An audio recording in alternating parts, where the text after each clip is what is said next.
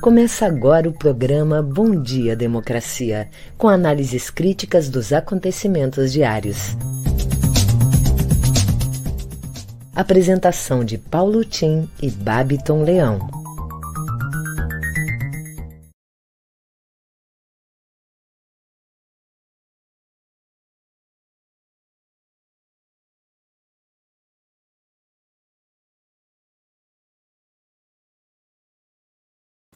Bom dia, democracia. Bom dia, democracia. Bom dia, Paulo Tim. Está sem microfone, Paulo Tim. Microfone. Agora sim. Alô, alô, bom dia, pessoal. Desculpem, estamos sem microfone.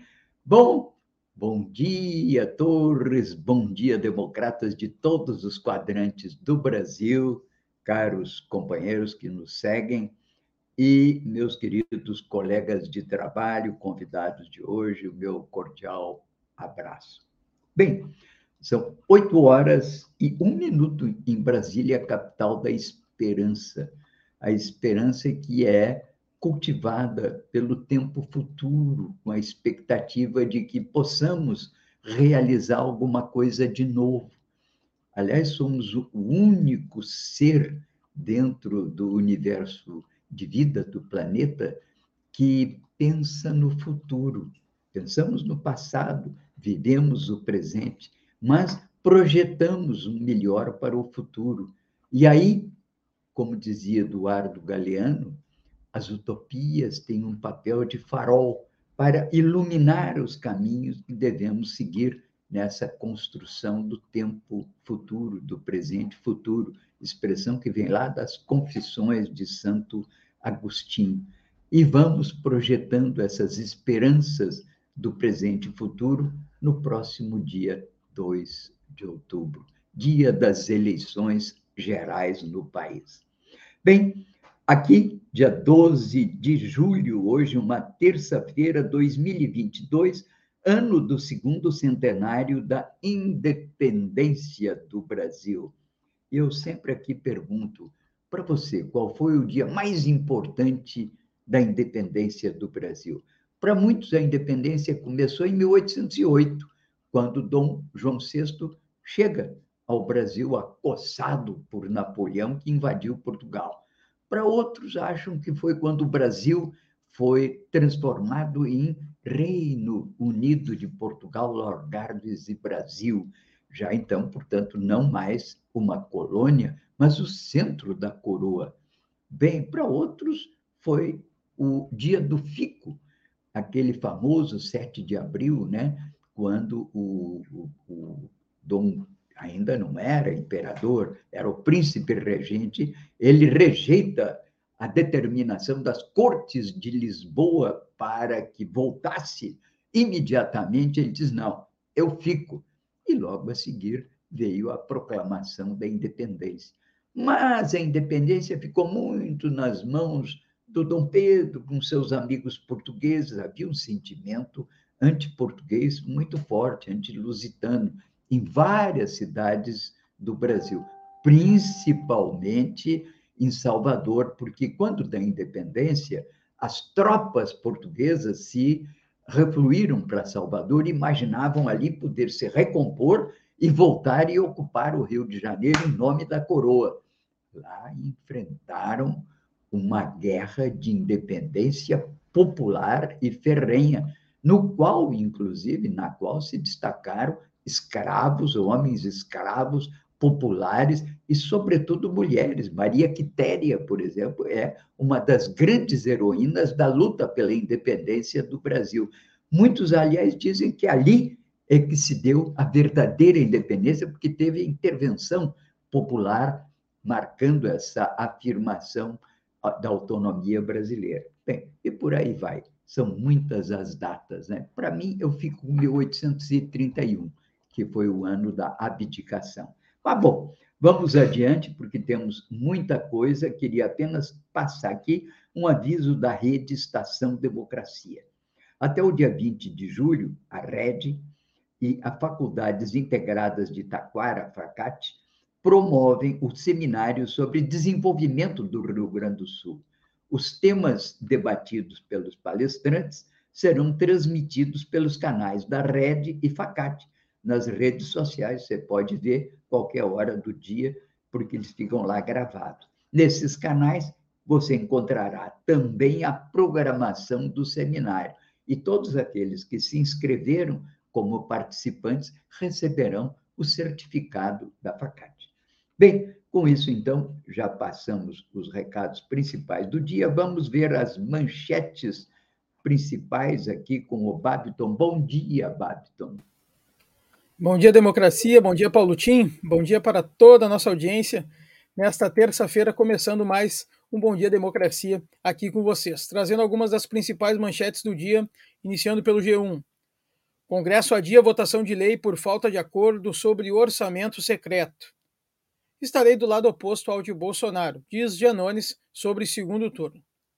Homem que atacou petistas em Minas Gerais foi preso suspeito de fraudar licença de armas.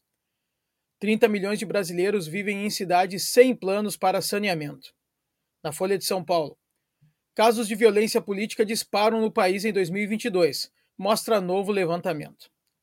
Comida em meio ao lixo. Pessoas procuram restos de alimentos em caminhão de lixo no Rio de Janeiro.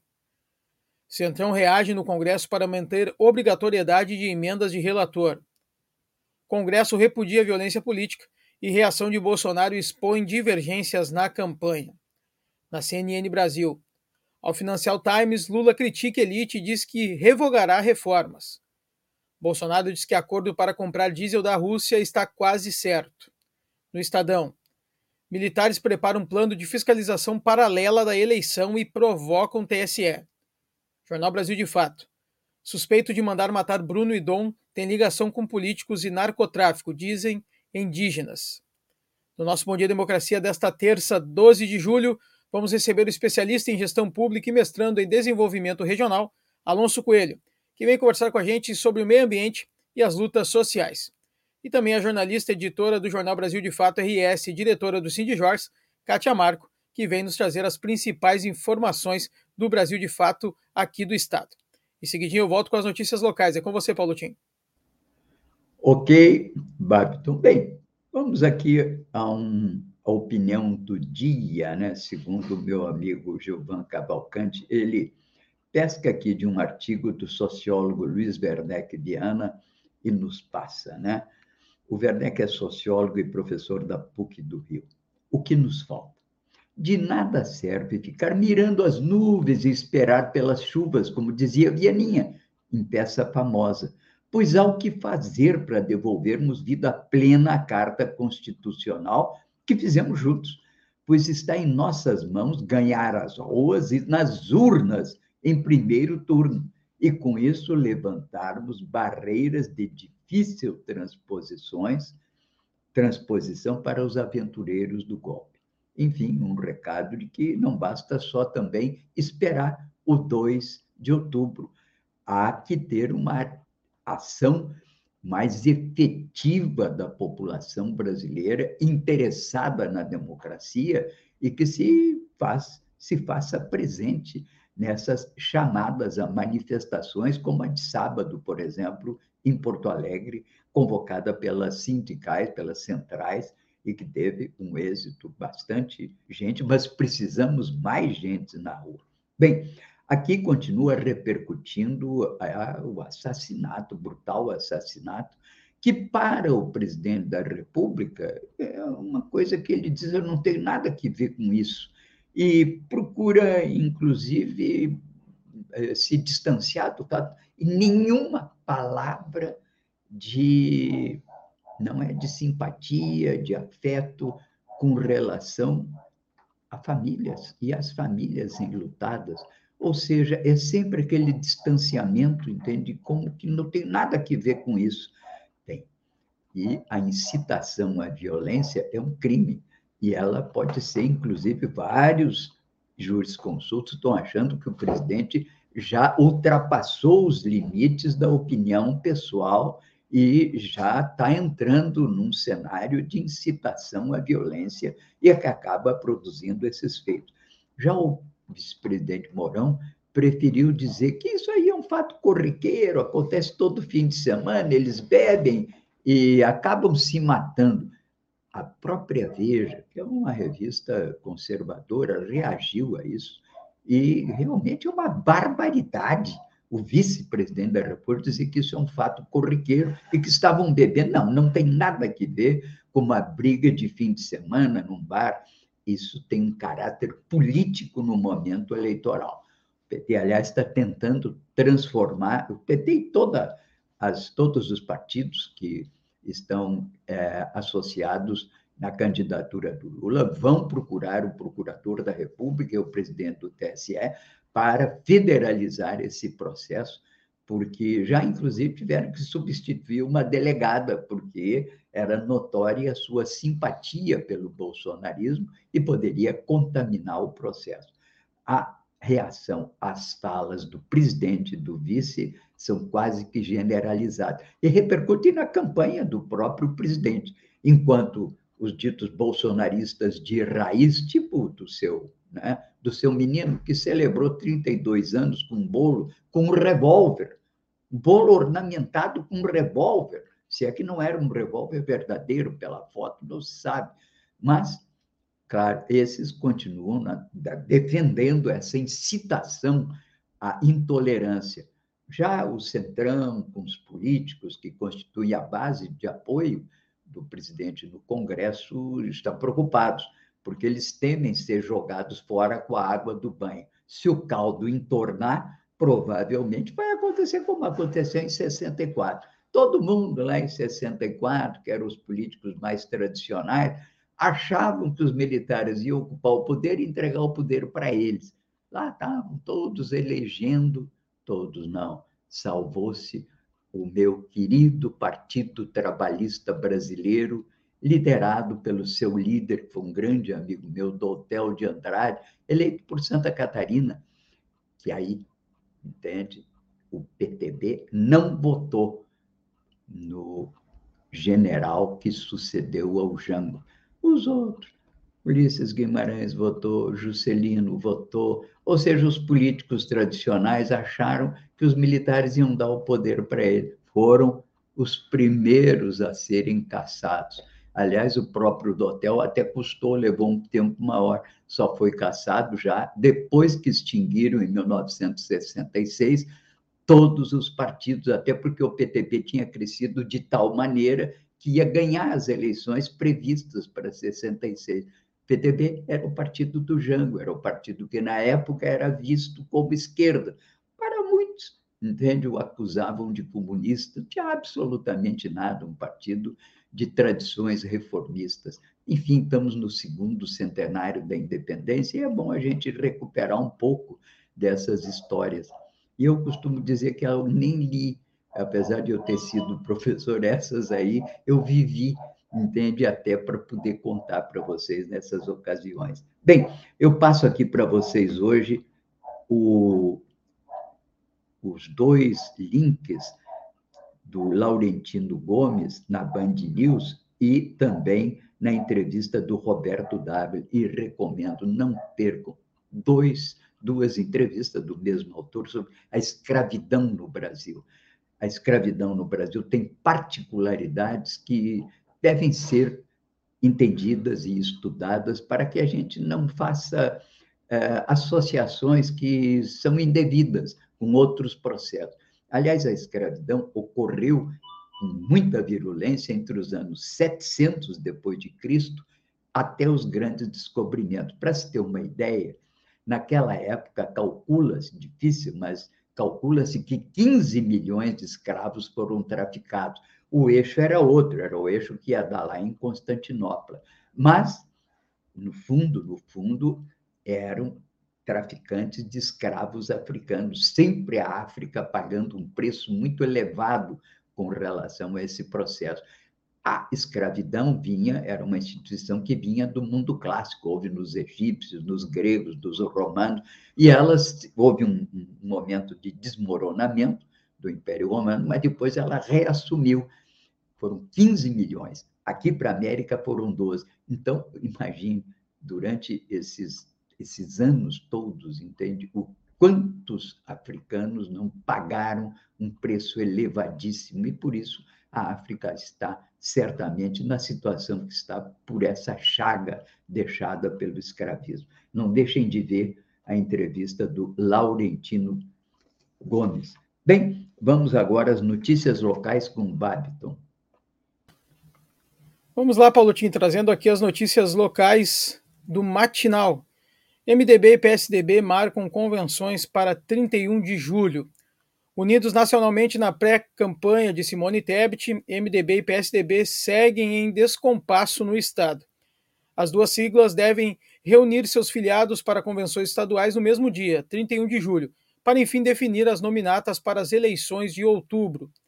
Enquanto os tucanos têm Eduardo Leite como pré-candidato, a executiva estadual do MDB mantém a candidatura própria com a indicação de Gabriel Souza, embora haja pressão da executiva nacional para que o partido apoie o ex-governador aqui no Rio Grande do Sul. O presidente nacional do, da sigla, Baleia Rossi, reforçou a direção estadual que o MDB precisa se aliar ao PSDB nas eleições. Segundo a Taline Optes, o movimento é encarado como um aviso jurídico, caso seja mantida a candidatura de Souza ao Piratini. Economistas projetam um cenário financeiro insustentável no Estado após regime de recuperação fiscal. Depois de uma campanha eleitoral em que certamente vão aparecer propostas para o desenvolvimento do Estado e avanços nos serviços prestados ao público, a realidade depois da eleição pode ser bastante diferente. Economistas apontaram ao Sul 21 que faltará autonomia ao próximo mandatário do Estado em relação às políticas públicas depois da formalização do regime de recuperação fiscal, considerado inviável de ser implementado na prática. Você vai ficar 10 anos sem dar aumento para funcionário público e sem fazer concurso público. A gestão pública vai ficar praticamente inviável. Projeta Marcos Leles, professor do programa de pós-graduação em economia da Unicinos. Mais de 300 mil porto-alegrenses estão com vacinas atrasadas. O número de porto-alegrenses que já poderia ter recebido a dose de reforço contra a Covid-19 chega a 318 mil. De acordo com o sistema de informações do Programa Nacional de Imunizações, o contingente representa 26,8% da população que recebeu a segunda dose na capital. Para diminuir o número de doses atrasadas, a Secretaria Municipal de Saúde ampliou o número de pontos de vacinação para adultos. 10 pontos de atendimentos foram acrescidos aos 26 já existentes. Oito deles funcionam com expediente estendido até às 21 horas. No estado, são 2,75 milhões de pessoas com a terceira dose atrasada. As notícias locais ficam por aqui. Em seguida, eu retorno trazendo uma dica cultural para a nossa audiência. É com você, Paulo Tim. Ok, Babson, muito obrigado.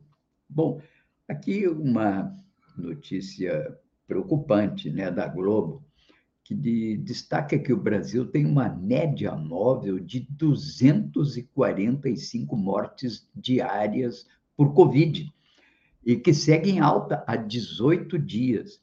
Já são 673.814 óbitos. E preocupa, porque essa média vem aumentando, passou de 209 há poucos dias atrás para 245. Portanto, preocupação e recomendação redobrada. Muito cuidado. Aí o inverno, sempre os ambientes são mais fechados e todo cuidado é pouco. E está havendo, sim, a gente dizia, não, mas não estão morrendo. Bom, 245 mortes diárias é um, é um avião, é um Boeing que cai diariamente. É claro que nada comparar com o ano passado, o ano de 2020, mas todo cuidado é pouco. E aqui algumas notícias mais que merecem uma consideração. O Congresso adia a votação da LDO, que é a Lei das Diretrizes Orçamentárias. Isso é uma lei geral de orientação para a lei orçamentária, que será, enfim, votada até o fim do ano, geralmente lá nos últimos dias de dezembro entre 15, normalmente é os dias que antecedem o recesso parlamentar, em dezembro. Bom, lá em dezembro vão dizer, ah, cada aqui vai para a saúde tanto, para a educação, para isso, para aquilo, para o Bolsa para o Auxílio Brasil, mas agora são diretrizes. Mas nas diretrizes já tem orientações. E um dos das questões fundamentais que está em jogo se esse tal orçamento secreto vai ser impositivo ou não. O tal relator ontem disse: não, vou tirar isso aí, porque a grita da imprensa e de analistas e das pessoas de bom senso contra esse caráter impositivo de um orçamento que, por sua vez, já é obscuro, para não dizer imoral, estava demais. Mas quem ficou furioso com isso foi o rei Arthur, presidente da Câmara. Ele que, na semana passada, já teve também uma derrota diante da tentativa de aprovar toque de caixa técnica Mikasa, que hoje deverá entrar de novo em sessão. Portanto, parece que o rei Arthur está bufando de raiva e vamos ver o que, que isso aí vai dar. Enquanto isso, aqui no Rio Grande do Sul, só para comentar essa, essa, esse imbróglio da questão sucessória, que hoje é das mais complicadas no cenário nacional, né? o PMDB, o MDB local, não está muito interessado no apoio ao leite. Na verdade, está dividido pelo menos em três facções.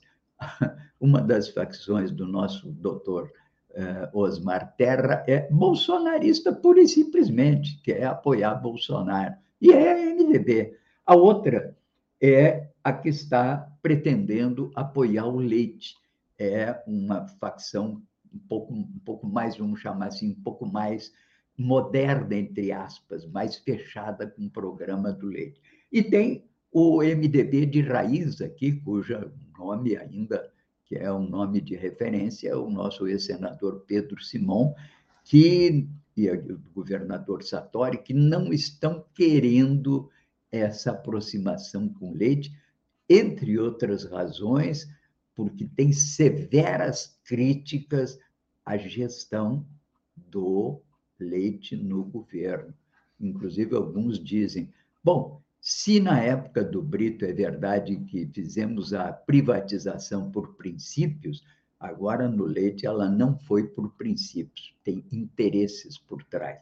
Portanto, muito dividido o MDB. E, claro que o leite vai respondendo a isso, tentando recolher apoios noutra área. Deverá ter a Ana Amélia como candidata ao Senado, pelo PSD do Kassab, que é muito ligada a ele. Aliás, tinha ido para o PSD quando ele acenou essa possibilidade. Ele andou roçando várias cercas, não deu certo, voltou nota, novamente para pedir um voto para os gaúchos para a sua reeleição. Esqueceu tudo que tinha dito antes. E ele vai tentar juntar a União Brasil também, em busca, talvez, dos recursos que a União Brasil tem para financiar uma campanha. Um partido que tem quase um bilhão de reais, dado o tamanho da sua bancada. Né?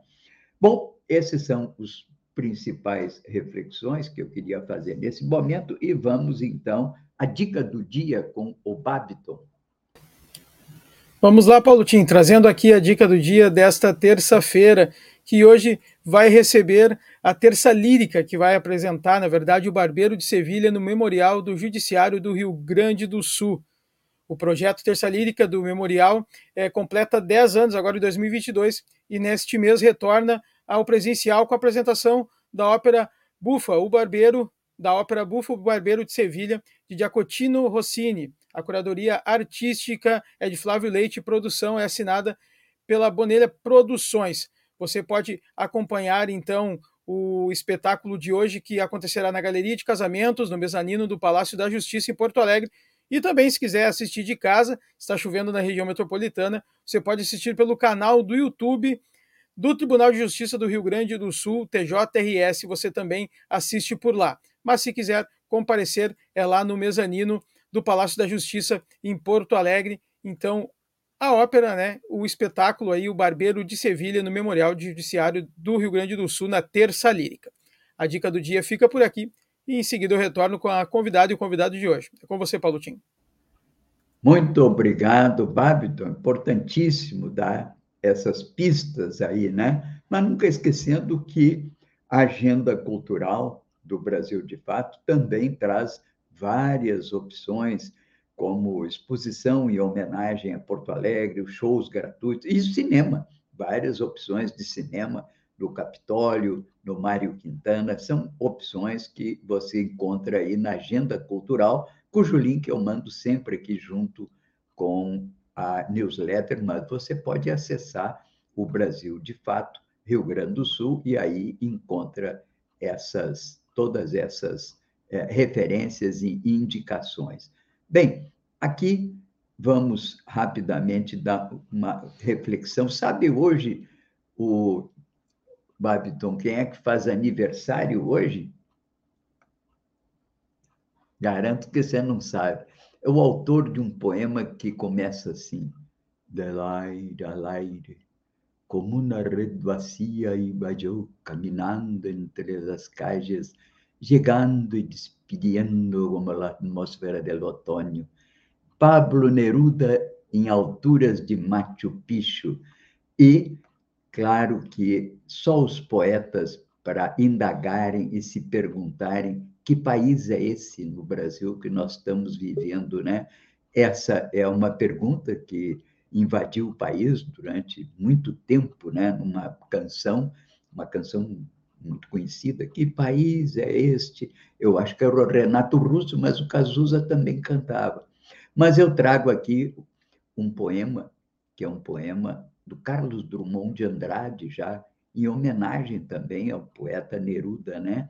E essa reflexão sobre a realidade nacional que faz um dia o Carlos Drummond de Andrade no seu poema Hino Nacional, no qual diz ele: Precisamos descobrir o Brasil. Cada brasileiro terá sua casa com fogão e aquecedor elétrico, piscina, salão de conferências científicas e cuidaremos do estado técnico. Precisamos louvar o Brasil, diz Drummond. Não é só um país sem igual. Nossas revoluções são bem maiores do que quaisquer outras. Nossos erros também e nossas virtudes. A terra das sublimes paixões, os Amazonas inenarráveis, os incríveis João Pessoas.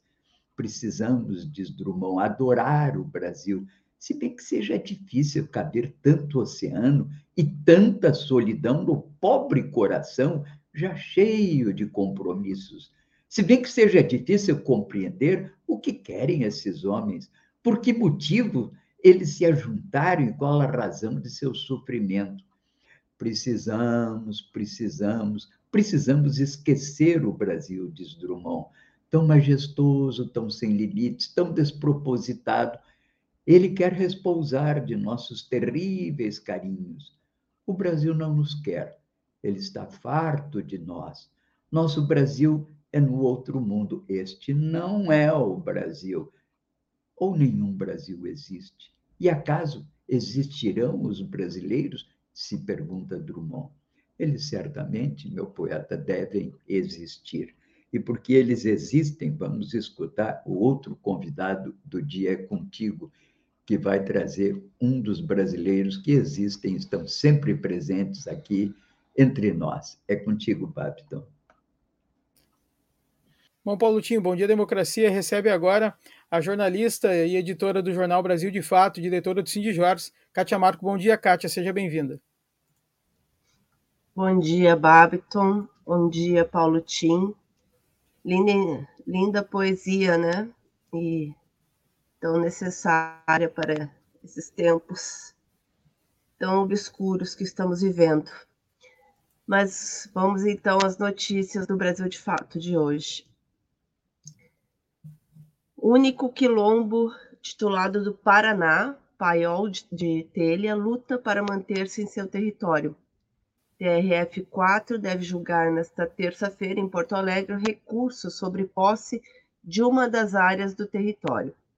O Tribunal Regional Federal da Quarta Região julga nesta terça-feira em Porto Alegre a posse de uma das áreas de direito territorial da comunidade quilombola invernada Paiol de Telha. Localizada em reserva do Iguaçu, a comunidade é alvo de um recurso de apelação movido pela cooperativa agrária. A sessão está agendada para as 9 horas. Em 2019, o colegiado suspendeu o pedido de posse movido pela cooperativa agrária. Localizado na reserva do Iguaçu, no Paraná, o quilombo tem ao todo 300 famílias residindo no local. Caso os desembargadores acolham o recurso de apelação movido pela cooperativa, a decisão pode significar o despejo de cerca de 50 famílias residentes na área, por meio de uma reintegração de posse em favor da cooperativa. O recurso em julgamento a ser analisado nesta terça busca reverter uma decisão desfavorável à cooperativa, no âmbito de uma ação de interdito proibitório de 2015.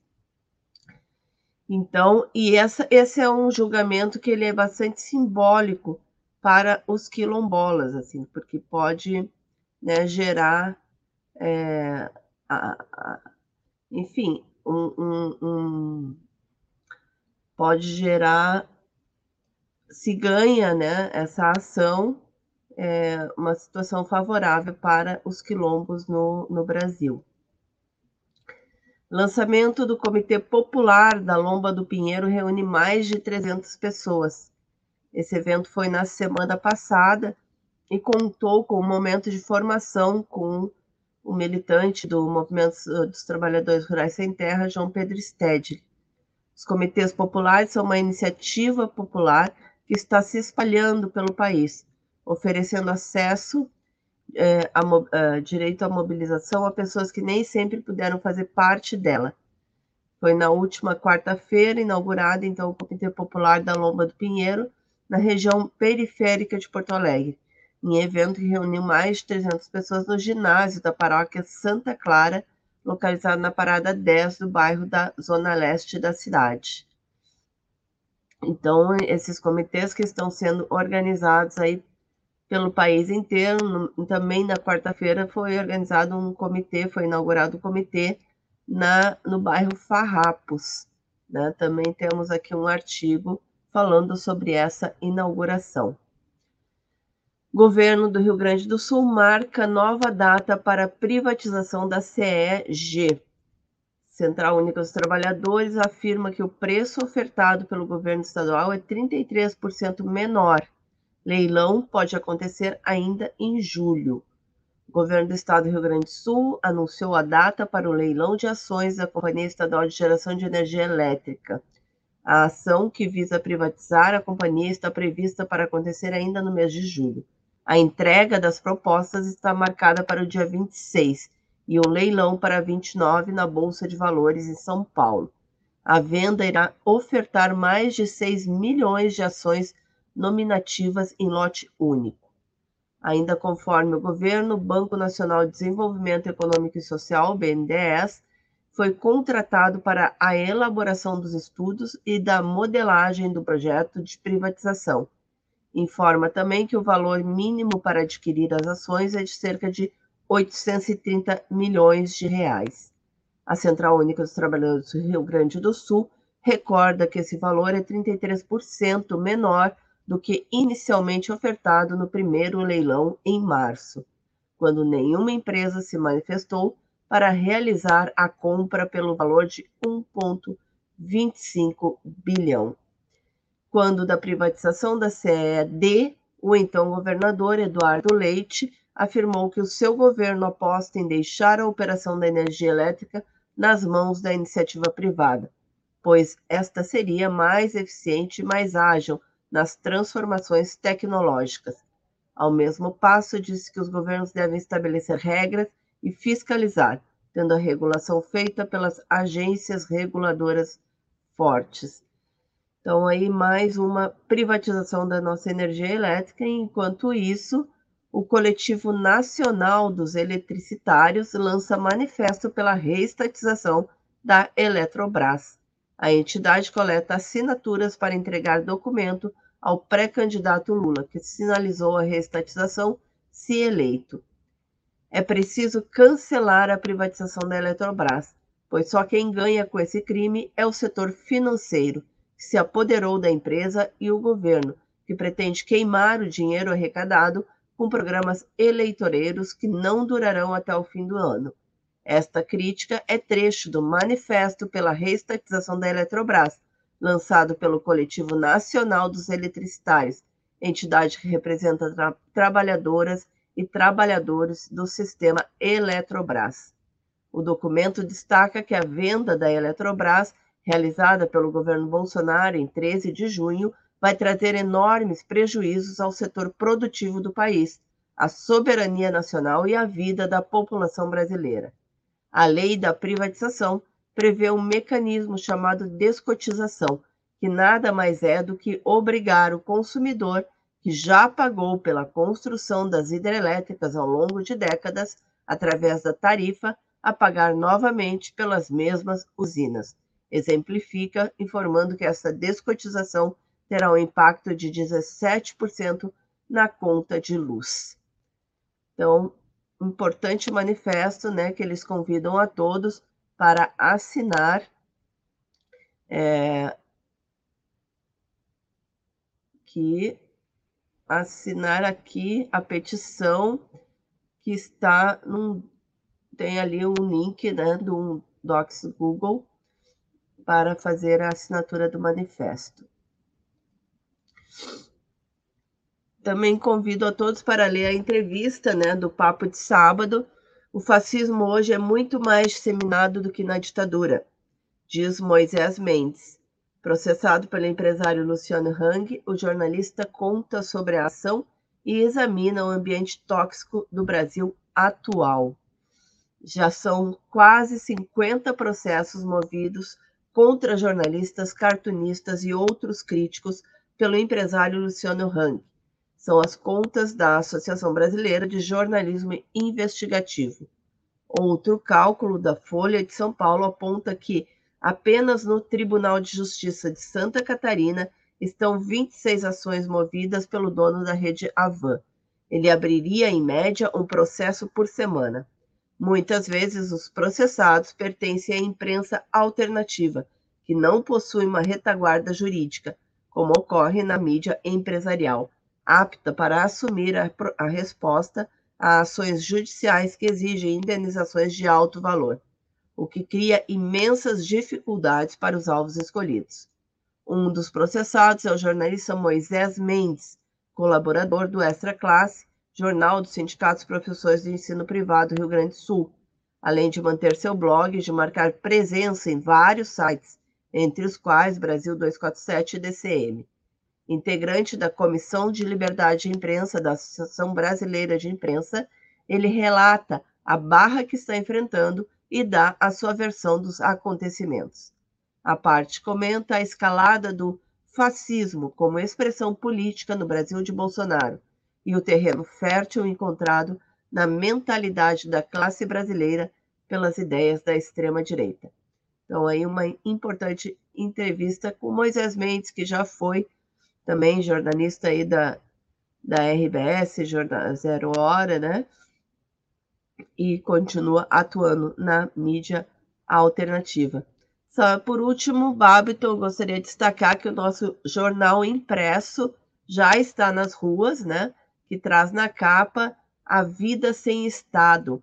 É um jornal uh, que traz uma temática especial sobre a, a questão da importância, o papel do Estado e os projetos que são em disputa, mais uma vez, né, nessas eleições, entre um estado de bem-estar social garantido na Constituição de 1988 e o estado mínimo, né, que traz a destruição das políticas públicas, as privatizações e deixando cada vez mais a população à mercê do mercado.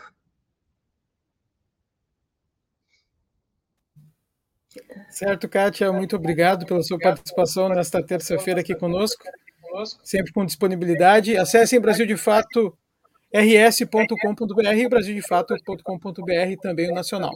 Até a próxima semana, Kátia. Até, obrigada. Paulo Tim, volto com você. Ok, obrigado, Kátia, obrigado também, Babiton, né? Estamos aqui tocando Bom Dia Democracia, um programa da Rede Estação Democracia, com apoio da Central Única dos Trabalhadores, Rio Grande do Sul, a Durg Sindical, Sindicato dos Sapateiros de Campo Bom e Cressol. Somos um contraponto à grande mídia corporativa na defesa da informação independente como um direito da cidadania e da democratização da imprensa, nos termos da Carta Mundial da Mídia Livre, aprovada no Fórum Mundial em 2015 e em revisão agora pelo Fórum Mundial da Mídia Livre do México. A democratização da comunicação é fundamental para a constituição da cidadania e para uma sociedade mais justa. Bem, Babiton, vamos a mais um dos nossos convidados de hoje, né? Está contigo, Babiton. Vamos lá, Paulo Vamos receber agora aqui para trocar uma ideia com a gente, especialista em gestão pública e mestrando em desenvolvimento regional, Alonso Coelho, que vem conversar aqui conosco sobre o meio ambiente e as lutas sociais. Alonso, é com você. Hoje vamos refletir sobre meio ambiente e lutas sociais. E não apenas essa terça-feira amanhece um pouco mais nublada, um pouco mais pesada, mas a semana iniciou com muito peso para todos que prezam pela democracia e o respeito à diversidade. Quero primeiramente cumprimentar o Babiton, o Tim e a Kátia, que eu acompanho na edição deste programa, e também os internautas com o vigoroso Bom Dia Democracia. Algo simples e mais do que necessário pelo acirramento que estamos vivendo neste momento da história da sempre frágil democracia brasileira. E a luta ambiental é e sempre foi parte constituinte da ampliação da democratização política, social e econômica deste país. Imaginar que o conjunto de assassinos, assassinatos das lideranças sociais pelo Brasil afora não estão conectadas é não compreender e perder a dimensão do todo de cada uma das diferentes lutas. Quando assassinam um seringueiro como Chico Mendes, matam um pouquinho de cada um que luta pela igualdade racial, pela igualdade de gênero, que está na luta sindical e tantas outras pautas. Por quê? Porque somos pessoas e coletivos lutando por mais democracia com igualdade social nas diferentes esferas e dimensões da vida. Os donos do capital nunca mediram meios para intensificar a sua acumulação sempre utilizaram a morte e o extermínio como instrumento de coação. Isso não é novidade. Podemos relembrar aqui Chico Mendes, Irmã Dorothy, o massacre do povo indígena Guarani Kaiowá, também Bruno Pereira, Dom Felipe. Mas o que chama a atenção é o transbordamento do método da morte na luta entre os despossuídos materialmente e os detentores das riquezas, também para o campo ideológico. Onde já não é mais a disputa da terra, da, da riqueza em si, mas o simples discordar na forma de interpretar o mundo que está gerando assassinatos. Podemos relembrar aqui o mestre Moa do Catende, da Bahia, nas eleições passadas, e agora Marcela Arruda, no Paraná, Foz do Iguaçu. Portanto, Há muito já não estamos no campo da civilidade, mas agora entramos no campo da banalidade do mal. Banalidade essa promovida pelo bolsonarismo, que tem um presidente que prometeu não demarcar mais terras aos povos originários e acabar com todos os militantes de esquerda e liberar e apoiar todos os meios necessários para a exploração e destruição das nossas florestas. Nesse contexto, falar em preservar o meio ambiente, sem compreender que somos todos parte da mesma luta por igualdade econômica, política e social, pode parecer desconexo da realidade. Mas é exatamente na forma que ocupamos os territórios e nos relacionamos com a natureza que definimos, que definimos se o nosso modelo de reprodução da vida inclui ou exclui mais. Derrotar o bolsonarismo é tarefa fundamental para a preservação do meio ambiente. E derrotá-lo politicamente, não basta derrotá-lo eleitoralmente. E isso significa que nós não podemos evitar esforços de tentar resolver essa eleição já no primeiro turno. Se isso não for possível, que ele não vá para o segundo turno. Essa seria a grande derrota política do bolsonarismo. Precisamos compreender a luta ambiental como parte intrínseca de nós, seres humanos. Pois, pois sem a preservação do meio ambiente, não haverá vida que possa lutar e avançar. Por fim, ambientalismo sem luta é paisagismo. Bom dia, democracia.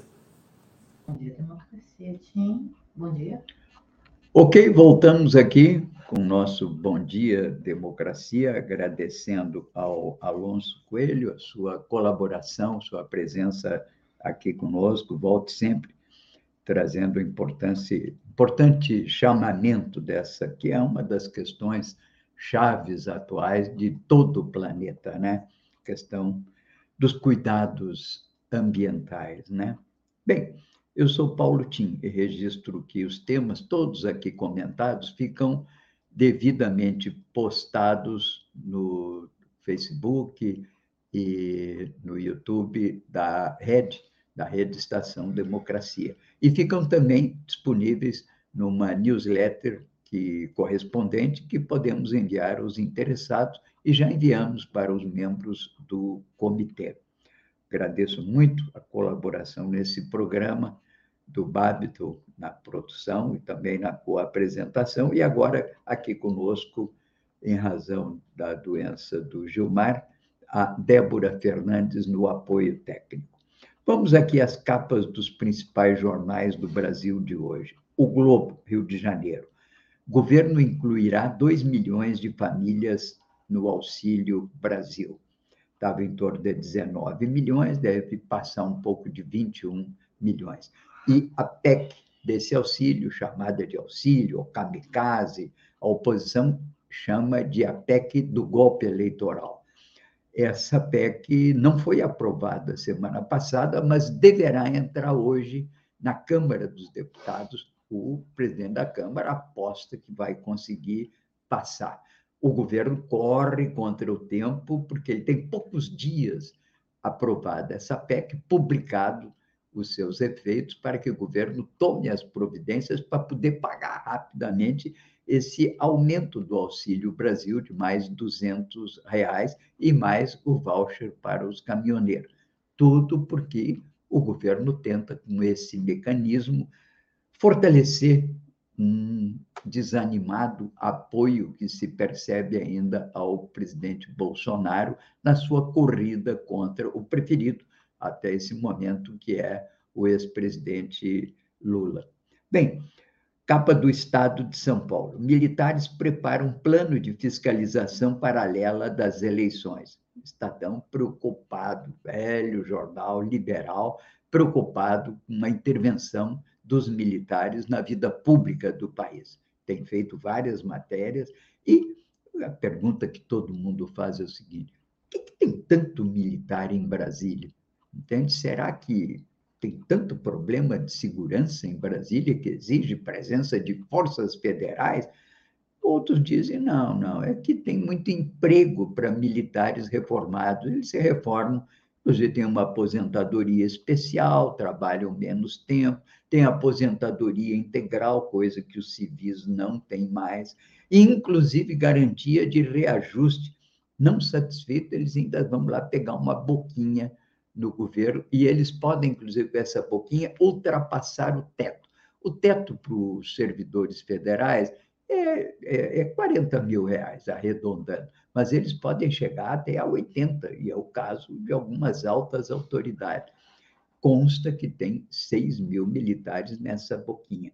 Poderiam criar um programa para esses militares reformados, quem sabe até com uma boquinha mesmo, para eles irem para a Amazônia, né, fortalecer a nossa é, fronteira, havia um projeto da época do Geisel, mas que teve maturidade durante o governo Sarney, chamava-se Projeto Calha Norte.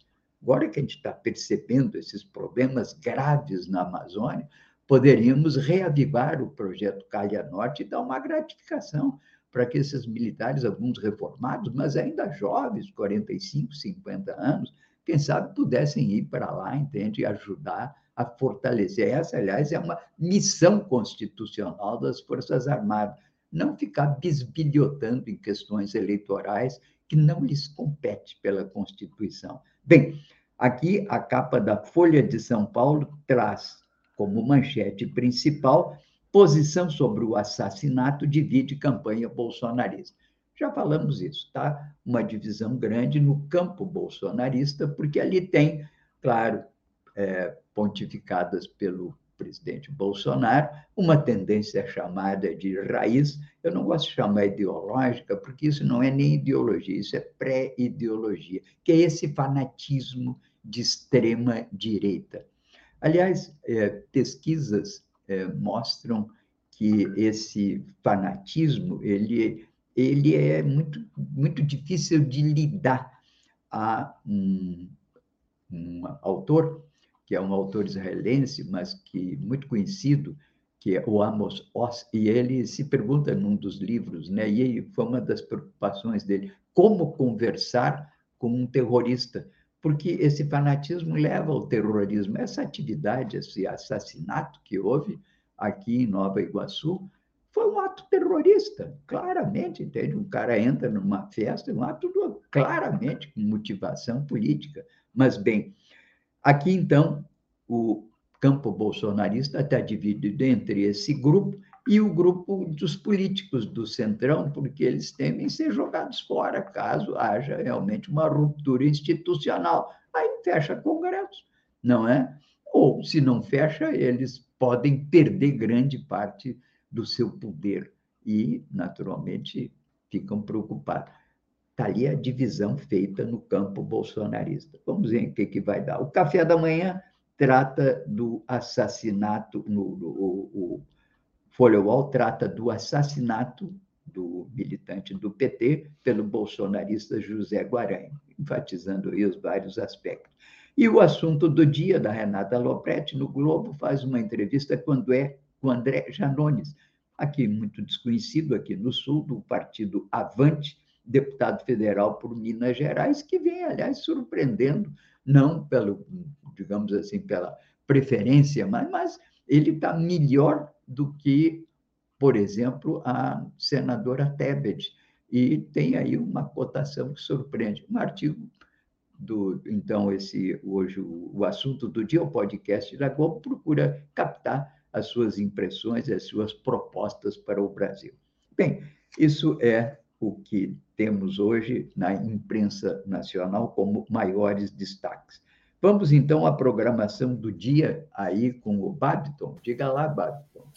Vamos lá, Palutinho. Hoje, logo cedo da tarde, temos Espaço Plural Debates e Entrevistas que hoje vai abordar as consequências das privatizações no Rio Grande do Sul muito importante a pauta. E participarão conosco o presidente da Federação Nacional das Entidades dos Servidores dos Tribunais de Contas do Brasil, a Mauri Peruso, e o presidente do Sindiágua, Arilson Huntz. Os dois já participaram aqui conosco do Bom Dia Democracia e agora aqui do Espaço Plural, trazendo as consequências das privatizações no Estado, com a apresentação de Solon Saldanha das 14 às 15 horas. E hoje ainda temos o Seminário de Desenvolvimento do Rio Grande do Sul.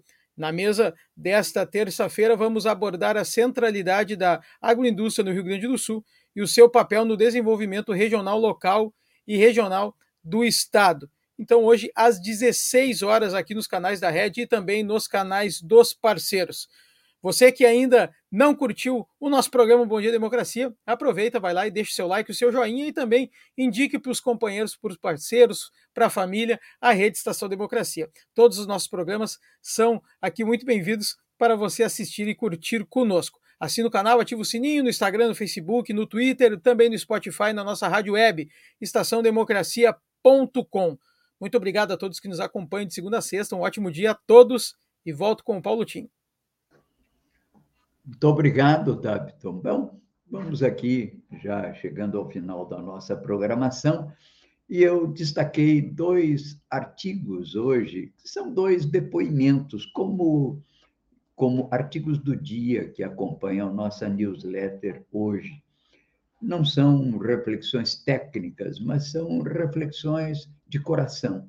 e que expressam sentimentos hoje de pessoas que estão vivendo essa situação no Brasil, que é uma situação difícil, né? Passamos, eu sempre falo, eram quatro grandes crises, agora são seis, porque além da sanitária, da econômica, da energética e da institucional, foi se agravando a questão fiscal do país, né? E foi se agravando a questão que é hoje que todo mundo se preocupa, né? Que é a questão ambiental, né? Mas claro que diante disso e principalmente da possibilidade de ruptura institucional, os sentimentos afloram, né? E aqui eu trago hoje um artigo da Fernanda Torres que me motivou muito e ela diz o seguinte: alguma coisa se move do lodaçal. E ela mostra que ela teve sensações muito boas indo a alguns espetáculos no Rio de Janeiro que permitiram ela reviver, agora madura, momentos em que ela acompanhava os pais na época da redemocratização. E aqui a importância. O, Gil tem chamado muito atenção em várias entrevistas dos seus 80 anos da importância da cultura, da diversidade. A grande riqueza desse país é a sua gente, o seu povo, a sua pujança cultural que se expressa numa diversidade de expressões que vão da música, passa pela pintura, pela literatura, pela grande poesia. Me dizia uma vez o ou me dizia um, um, velho amigo meu, Pingo, que vocês lembram dele, o Pingo me dizia, dizia assim, o Brasil, o Jesus Pingo, né? foi ator, ele dizia, o, a, a língua portuguesa é a mais poética do mundo. Eu realmente não sei dizer, mas é.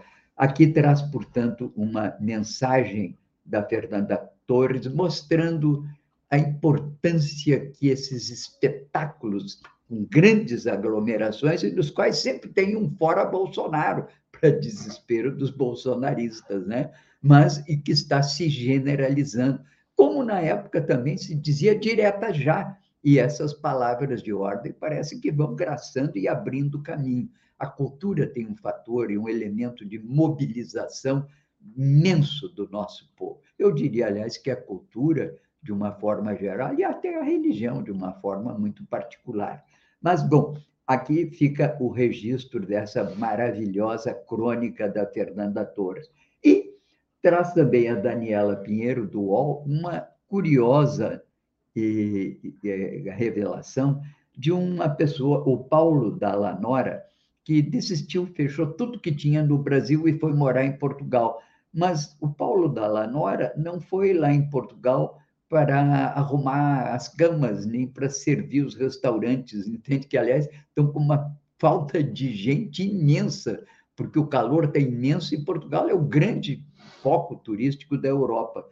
Não, ele era um banqueiro. da Lanora era herdeiro de uma empresa de transportes e seguro no Nordeste e foi um dos sócios do Banco Gerador, vendido em 2016 ele investiu em vários campos no Brasil, resolveu vender tudo, jogou tudo dentro de um avião e está morando em Lisboa. E é um depoimento dele, perguntaram, você tem medo do Lula? Ele diz, nenhum. Eu nunca votei no Lula, mas não tenho medo nenhum dele. O Lula não faz mal aos empresários. Eu tenho medo do Bolsonaro. Eu tenho medo de criar meus filhos cercado de muros por todos os lados e convivendo com pessoas que não sabem onde é, entende, a, a Praça da República, não sabem aqui em Porto Alegre onde é o mercado público, não têm ideia, entende, do que, que é o Brasil real, não sabem que no Brasil tem 120 milhões de pessoas que ganham até um salário mínimo. Eu vim para cá e aqui sabe o que, que eu faço? Eu vou para uma piscina pública. E quando eu falo para os meus amigos que eu estou numa piscina, mas como? Ele diz aqui isso é natural e é muito bom, diz ele, eu quero que meus filhos eles cresçam e convivam em comunidade. Por isso eu saí do Brasil, porque viver no Brasil com o Bolsonaro, mesmo eu sendo um homem rico, eu não quero. Eu prefiro morar aqui que meus filhos tenham uma vida, uma vida aberta.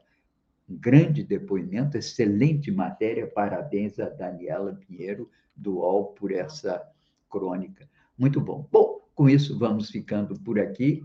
Já falamos muito sobre as notícias, sobre as nossas esperanças no futuro. Santo Agostinho, falamos no Drummond, falamos até hoje no aniversário do grande Pablo Neruda. Bem, um abraço para todos aí, o nosso bom dia, grato aos nossos entrevistados de hoje, especialmente a Kátia, mas também ao Alonso Coelho, grato Babito, grato Débora. Vamos adiante, porque amanhã teremos mais um Bom Dia Democracia às 8 horas.